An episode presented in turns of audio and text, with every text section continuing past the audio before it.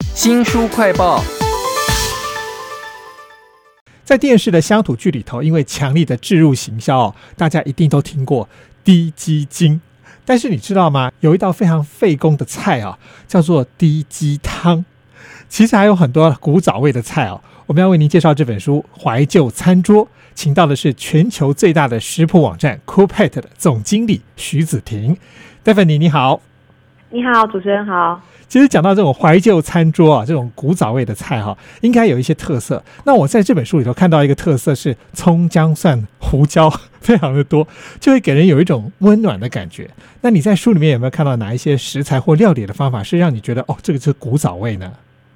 对，有。其实根据站上的一些厨友的分享，家传菜一般来说哈，会有每家独特的配方或是不同的烹调的方法。那比如说像古早味玉签肉燥啊，它是将他家里煮好的肉燥切丝后的芋头。层层堆叠之后，把它放到蒸笼去蒸之后做成的手入菜。那这种这样子的一个做法，就会香气非常十足，非常好吃。那书中其实也可以看到有一些台式的肉羹啊、笋香咸粥、古早味油饭等等这种比较费工的手入菜做法。那虽然其实我们现在一般一般的就是呃摊子都可以买到这种餐点，可是。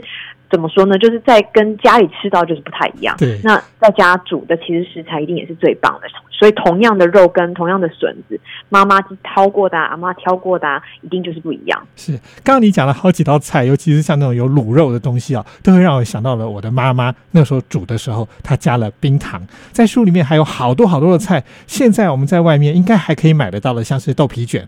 猪皮冻。或者是梅干蒸肉，那这本怀旧餐桌里头还有没有哪一些比较少吃得到的古早味的家常菜呢？有，像比如说鱿鱼螺肉蒜，这是一个经典的台菜。那平常其实我们需要去餐厅或者是过节过年的时候，比较才比较有机会看到这道菜。那另外还有一道是呃老菜脯，它也是一个很珍贵的食材。那我们通常叫它做黑金，也就是因为它是黑色的黄金，它需要长时间的酿制。而且有钱也不一定买得到，所以是一个不太容易吃到的一道汤品。其实菜脯如果跟那个排骨炖在一起啊，你会觉得说这个排骨的味道就跟我们在现在一般自助餐吃得到的味道完全都不一样了啊！这本书怀旧餐桌里头还有好多好多的古早的菜哦。那我很好奇的是，因为你们是一个网站，Coodpad 这种全球最大的那种食谱网站，为什么会想出版这本怀旧餐桌啊？嗯，其实呃酷派的平台的宗旨其实是要让每天烹饪变得很有趣。那在这个酷派社群里面，我们觉得烹饪不只是烹饪，一道菜它是可以传达情感，甚至是一个家的故事。所以，于是我们就邀请了六十位喜欢烹饪的厨友们，跟我们一起分享他们的手路菜。那在这个过程当中，其实我们就找到非常多的美味，而且更重要的是，它这是掺杂很多儿时的饮食记忆，然后最怀念的妈妈或者是阿妈的味道。厨房里有一些日常的呃主食点滴等等，那这六十道食谱其实都是站上的作者，我们募跟他们募集而来，然后同时跟他们聊聊，询问他们这些食谱背后的一些故事，然后还有另外特别访问了四位厨龄超过。三四十年甚至五六十年的资深的阿妈，最后构成这一本书。其实因为食谱有些我大概也不会做了，但是我看到很多故事，我就觉得很感人。例如说呢，有一位是陈云英，她妈妈身体不好不舒服的时候，还硬是说：“哎，我煮个菜让你带回去吧。”这个妈妈就说：“瓜子肉最不麻烦了。”书里面应该还有很多这些精彩的人的故事吧。像我们其中有收录到一个是李婆婆的故事，那李婆婆她就有说她做的这个呃双酱面是她从眷村就是学习过来的。我们去采访李婆婆的时候，其他楼上还有种植一些植物，然后她想到的时候就想说，哎，去楼上拿拿一个什么样的香料，然后随时都可以入菜，所以这个是蛮有趣的。然后还有其中一个是呃杜婆婆的故事，她那时候我们去访问她的时候，她其实就拿出了一本食谱书。那这本食谱书已经超过四十年，里面全部都是大菜。那婆婆她就说，她其三不五时就会把这本书拿出来查看，而且每一道菜她都会做，然后她也会添加一些自己的风格。然后刚开始主持人也有提到低鸡汤这件事情，那其实它是一个丁阿姨她特别做的一道菜。那那时候她就有说，其实低鸡汤是他们每次只要他家里呃有媳妇坐月子的时候，呃，妈妈就会帮他准备汤品，可以补身子。其实，在这本怀旧餐桌里头，我特别看了一下那个低鸡汤的做法，它也蛮复杂的，要好几层的锅子跟架子哈。但是你就会从里面看到妈妈的心意啦。这本书叫做《怀旧餐桌》，在书里面当然讲食谱，一定会有一些什么料理的 pebble。我跟你可能都不太会煮菜，但是应该有一些你觉得很有趣的 pebble 或小知识吧。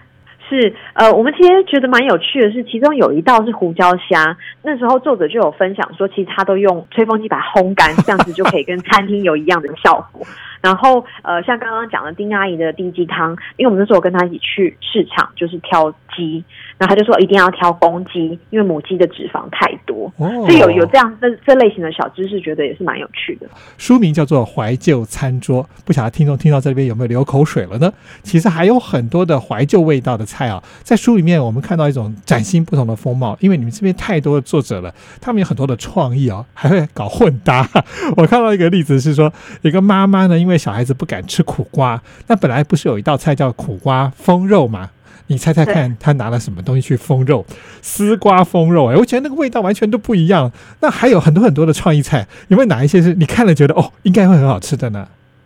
有，像其中还有一个是杏鲍菇汉堡排，因为他他当时在带便当的时候，他就觉得说不喜欢汤汤水水的这种菜色，所以他就把它用杏鲍菇煎成汉堡排，就没想到一试就成功。他之后就很常把这道菜拿来当做年菜。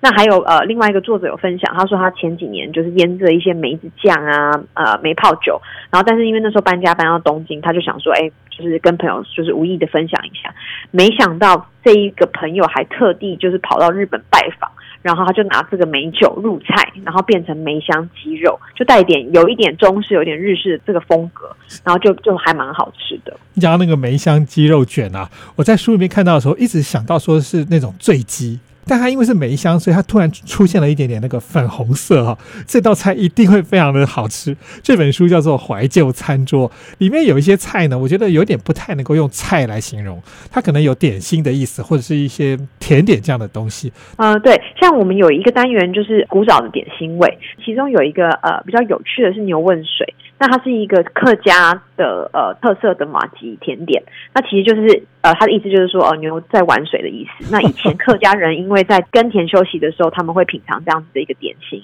然后因为马蹄泡在黑糖的浆水里，就很像是牛泡在水里。然后中间那个凹处就很像是牛它玩水过后的一个痕迹，所以最后就是牛问水就是这样子而来的。哇，这个客家甜品啊，因为它是白色的马蹄，上面有黑色的芝麻，就让我突然想到说，那个小当家那个卡通里头曾经有做过一道那个熊猫麻婆豆腐，就黑色白色的那个豆腐混在一起的那个味道。这本书叫做《怀旧餐桌》，那我想很多人就算看到怀旧料理的食谱，他大概也不会去做了，时间也不太多嘛。那这本《怀旧餐桌》有没有哪一些菜？是简单料理又容易好吃，适合我们现代人来自己做的呢？呃，有，其实其中有一个老虎菜啊，它听起来好像很复杂，可是其实它就是把彩椒就是切好之后，然后按照书上的比例调制那个酱料，那总共十五分钟其实就可以完成这道菜。那它非常清爽，非常爽口，很好吃。那另外一个是和风菠菜，那菠菜其实非常的容易取得。那我们就是把菠菜烫好，然后再拌上就是书中建议分量的酱料，那大概五分钟左右就可以完成，所以很适合现在的人吃。那个彩椒其实本来就很好吃了，如果再加上这个书中的那种酱料，随便拌一拌，就是一道现代人很容易制作的一道菜啊。这本书叫做《怀旧餐桌》，不晓得您喜欢哪一道菜呢？今天非常谢谢全球最大的食谱网站。CoPad 总经理徐子婷来为我们介绍这么多美好的怀旧的家传菜，非常谢谢全球最大的食谱网站 CoPad 台湾总经理徐子婷来为我们介绍这本书《怀旧餐桌》，谢谢子婷，谢谢主持人。新书快报在这里哦，包括了脸书、